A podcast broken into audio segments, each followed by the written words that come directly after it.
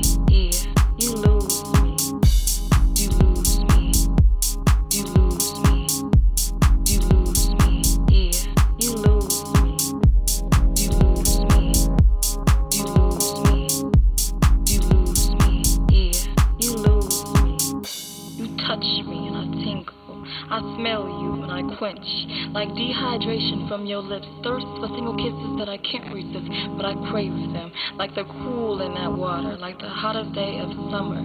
Pouring chills down my back like it's July in December.